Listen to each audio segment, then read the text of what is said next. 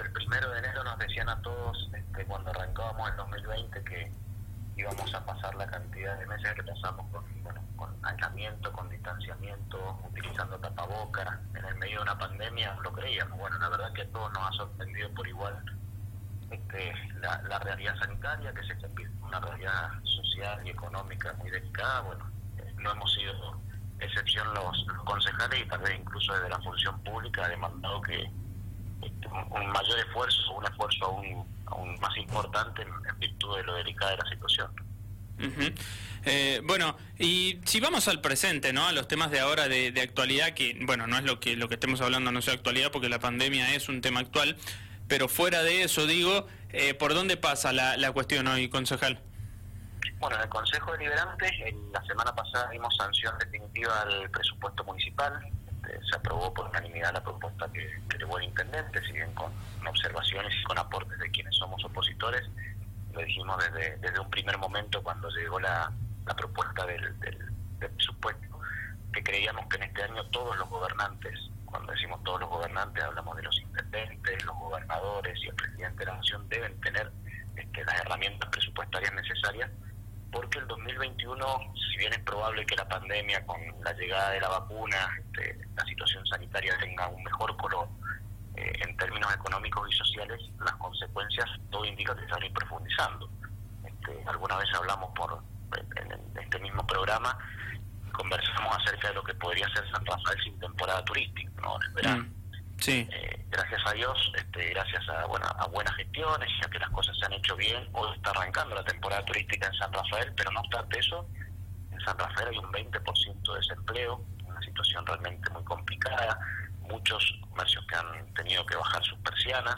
Bueno, la realidad económica del departamento es, probablemente la más complicada en los últimos 15 años, sin lugar a dudas. Entonces, bueno, con ese, en ese contexto y con esta realidad, este, acordamos acompañar el presupuesto municipal, que implica unas elevaciones por, o sea, gastos por 3.820 millones de pesos, un plan de obra pública interesante eh, por 1.050 millones de pesos, este, y bueno, va a ser el, presupuesto que va a ejecutar el intendente con el acompañamiento de todo el arco político de San Rafael.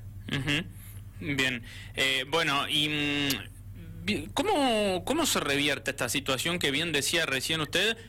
Es el, el, en cuanto a lo económico, ¿no? El peor año de los últimos 15, eh, algo así, dijo, ¿no? No, no, el peor, el peor, no, el peor año de la historia económica de la Argentina, sin lugar a dudas. Sí, eh, sí. Pasando el 2001, el 89, el Rodrigazo han habido un año con una caída de PBI como la que vamos a vivir este año. Si digo que la situación social, el componente social, este, hace que sea el peor, sin lugar a dudas, en los últimos 15, ¿no? Porque bien decíamos siempre, decimos que hay, hay, experiencias en la economía argentina de momentos delicados, si hablamos por ejemplo del Rodrigazo en los 70, en los 70 la Argentina tenía un 4,5% de personas bajo la línea de pobreza. Este, hoy probablemente en contexto de pandemia, con una crisis arrastrada de muchísimos años, pensemos que el último año que creció la economía argentina de manera genuina fue en el año 2010, que se creó un empleo privado en la Argentina. Este, a partir de entonces hemos vivido años un poquito menos peores, un poquito peores, pero no hemos vivido años buenos. Este, bueno, en este contexto, eh, la verdad que, es realmente complejo. Eh, yo creo que la solución no tiene nadie en particular, pero sí creo que tenemos algunas, algunas ideas de hacia dónde hay que ir. En el caso concreto de San Rafael, me parece que hay que incentivar tres o cuatro sectores concretamente.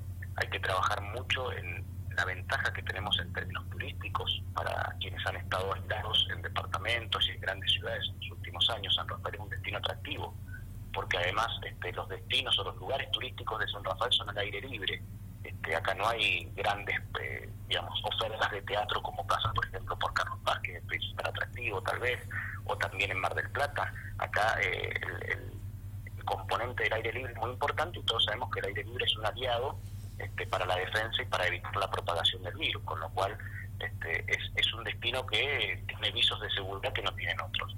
Por otro lado, en San Rafael yo estoy convencido hace muchos años que hay que trabajar en la horticultura, este, no solamente la horticultura pensando en el mercado santaferino, que es importante, este, vos sabrás que todos los días llegan camiones y camiones del mercado de Guaymallén que traen este, frutas y verduras de el Valle de Uco, de la zona norte de la provincia de Mendoza, y aquí tenemos muchas hectáreas con derecho de riego y con posibilidades de ser explotadas con fines productivos. Bueno, me parece que San Rafael tiene ahí y ha habido un crecimiento pequeño, tímido, pero eh, no, no, tal vez no tan profundo, pero me parece que es un buen un, buen destino que va llevando San Rafael en ese sentido de ir mutando en algunas partes de algunos cultivos más vinculados a la fruticultura a la horticultura, que son de ciclo corto, que son de rápida recuperación este, que tienen una demanda en San Rafael. Me parece que esa es una alternativa sobre todo para el sector productivo. Uh ese ejemplo, por ejemplo, Malvinas o la zona de Colonia Elena, el Tropezón y los Tubeles están mostrando algunas, algunas experiencias interesantes. ¿no?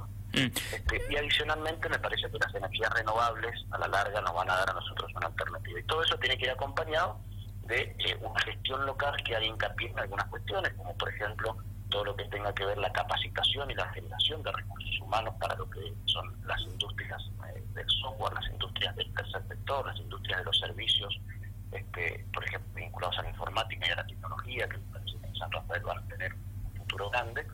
Y adicionalmente este, todo lo que tiene que ver con la, organización de la ciudad y de los distritos de la ciudad con buena conectividad, conectividad tanto física como digital, que es trascendental, visto en la pandemia con, lo que ha implicado para la educación, pero también lo que implica para la generación de valor.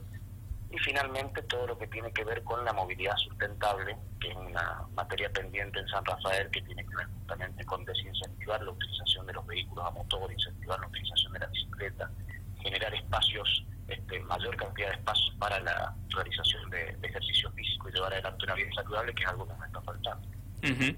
Bien, estamos con Francisco Mondote, concejal de la UCR Frente Cambia Mendoza. Concejal, bueno, que queda claro, ¿no? Ahí todo eso que explicaba, pero le quería consultar también por algo que tiene que ver, eh, porque calza justo hablar de esto hoy en este momento eh, de, tormentas y, los daños, ¿no? Que puede ocasionar el granizo, lamentablemente, en, los productores. Eh, sé que usted está haciendo ahí mm, en medio de, nexo, ¿no? En, en, algunos lugares de San Rafael, eh, producto de las inclemencias que sufrieron dichos lugares con la última tormenta que hubo en el departamento. Sí, ayer estuvimos, ayer no, estuvimos hoy en la mañana, ha pasado rápido el día. Hoy en la mañana estuvimos recorriendo toda la zona del pueblo de Malvinas, este, también en la llave vieja, la tormenta cruzó tangencialmente San Rafael hizo mucho daño en esa zona, en la zona de Malvinas, que es una zona hortícola, este, y donde hay mucho tomate, mucha chatra. Este, ha hecho bastante daño, ha sido bastante importante y bueno, estuvimos acompañando hoy a, bueno, a los productores que a los productores y a los pequeños, este, las pequeñas familias que en realidad lo que tienen es también una vuelta de, familiar de, sustento para, para la propia familia, ¿no? Este, y en este sentido, bueno, eh, estuvimos acompañándolos y dándoles alguna asistencia por dos motivos, o, en dos líneas. Por un lado, eh, colaborando con ellos a los efectos de asesorarlos de cómo deben hacer cuando se abre el registro para hacer la denuncia del, derecho, digamos, del siniestro agrícola para que puedan cobrar el seguro agrícola. Este, y adicionalmente en aquellas familias que tienen una pequeña huerta familiar, eh, les armamos semillas de estación para que puedan reconstruir eh, aquello que tenían con, con una finalidad de sustento, ¿no? en estas situaciones hay que hay que tratar de acompañar a, quienes están sufriendo lo más que nadie. Bueno, y ayer tocó desgraciadamente a la gente de Malvinas, que además es un distrito donde lo productivo viene muy fuerte y viene creciendo. Sí. Sí, totalmente. Bueno, y, y ahí digo, la, eh, ya ha recibido muchas consultas por parte de los productores, justamente digo, para acceder al, a, por ejemplo, el tema que bien hacíamos mención recién del, del seguro agrícola, que bueno, es un poco un paliativo para cuando se sufren cosas producto del, del, granizo, ¿no? Así es, sí. Este, en realidad el, seguro agrícola a través de la inscripción que tiene el Ministerio de Economía cada uno de los de, los productores lo pagan mensualmente como pagas el seguro de un vehículo, como puede pagar una persona un seguro de vida, un seguro de un hogar, de un domicilio, este, y ante una situación de, de desastre, digamos, ante una situación de un de un siniestro agrícola que puede tener que ver con las heladas, que este año han sido muy fuertes, sobre todo afectando a ciruelas y algo de durazno todo lo que tiene que ver el este de San Rafael, particularmente para el lado de Real del Padre ha, habido bastante daño, este y también el granizo, que estamos justamente en medio de la temporada, eh, justamente cuando se abre el registro después de un siniestro, tienen que hacer, tiene un periodo de tiempo en el cual tienen que hacer la denuncia con algunos requisitos formales en los que estamos colaborando con, con los productores, para después cobrar justamente el seguro que les permita este, en algún punto, como bien vos decías, paliar la situación actual y enfrentar de alguna manera la temporada que viene. Bien. Em, ¿Por dónde pasa la cuestión ahora, concejal, en, este mes?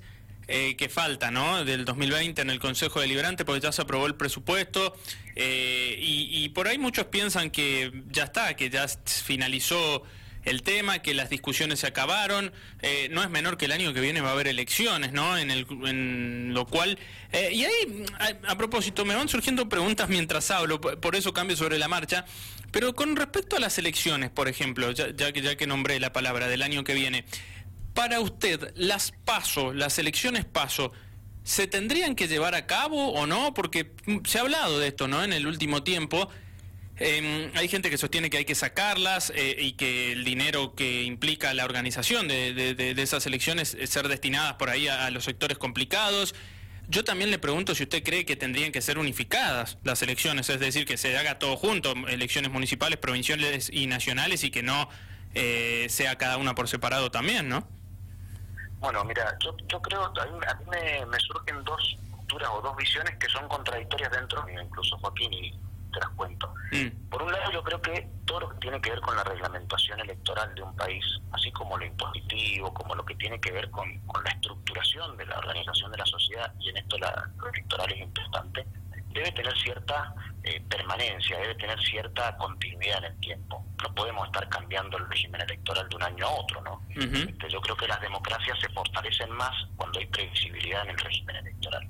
Y en este sentido, en el año 2010 se instalaron las PASO, han pasado 10 años, no me parece mal que se analice la situación concreta, si han funcionado o no, creo que no se han utilizado debidamente o profundamente en todo el país sobre todo los grandes frentes políticos, los espacios más importantes, no lo hemos utilizado de la manera que, podríamos haberlo utilizado en diferentes ámbitos, a veces en algunas oportunidades sí, pero no, no en general.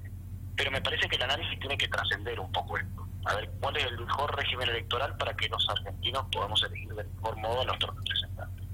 No obstante eso, te digo que sí, que yo creo que el gasto de, tantas elecciones, el año pasado votamos seis veces en los sanraferinos, es muy importante. Eh, desdoblar la elección de intendente en San Rafael nos costó 20 millones de pesos, por ejemplo, a los sanraferinos.